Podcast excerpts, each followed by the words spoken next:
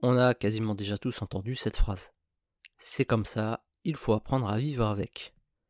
Que ce soit dans notre vie pro ou perso, je crois que nous avons tous été confrontés à un problème qui, faute d'une solution immédiate, a fini par s'installer jusqu'à devenir une nouvelle norme, à tel point qu'on oublie de penser à le corriger, voire on baisse les bras.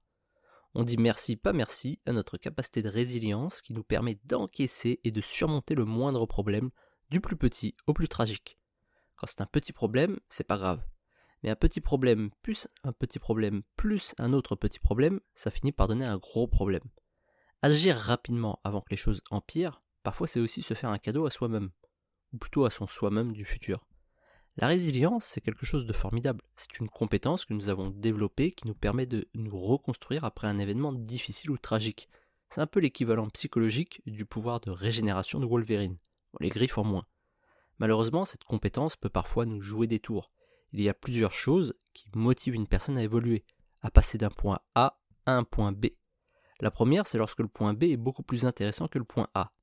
On veut faire du sport pour être en meilleure santé, se sentir mieux dans notre peau, changer d'appartement pour nous rapprocher de notre travail, etc. La seconde, c'est lorsque le point A devient inconfortable, voire source de problèmes. On veut changer d'appartement parce que l'appartement actuel devient trop petit, on veut se mettre au sport parce que notre corps commence gentiment à nous dire merde à chaque fois qu'on monte de marche. On veut changer de voiture parce que celle que nous avons arrive en fin de vie. Et la transition d'un point A à un autre est facilitée lorsque les deux conditions sont réunies.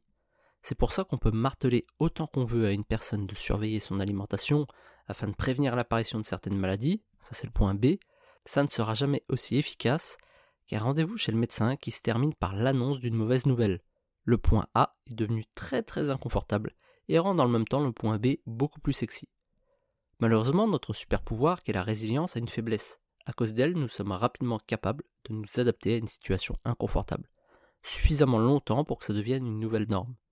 La première fois que vous découvrez que vous ne pouvez pas utiliser le grille-pain en même temps que le four, sinon ça fait sauter le courant dans toute la maison, c'est super casse-couille. Mais au bout de la quatrième fois, ça devient une nouvelle norme, et puis vous prenez garde à ne pas utiliser les deux en même temps, et vous ne pensez plus à faire appel à un électricien pour régler le problème. Il faut parfois attendre l'intervention d'une personne extérieure, un proche, une amie éclairée ou un professionnel pour nous ouvrir les yeux et réaliser que ouais, merde, c'est vrai que c'est pas normal de ne pas pouvoir utiliser le grille-pain en même temps que le four sans faire sauter le compteur électrique de la maison.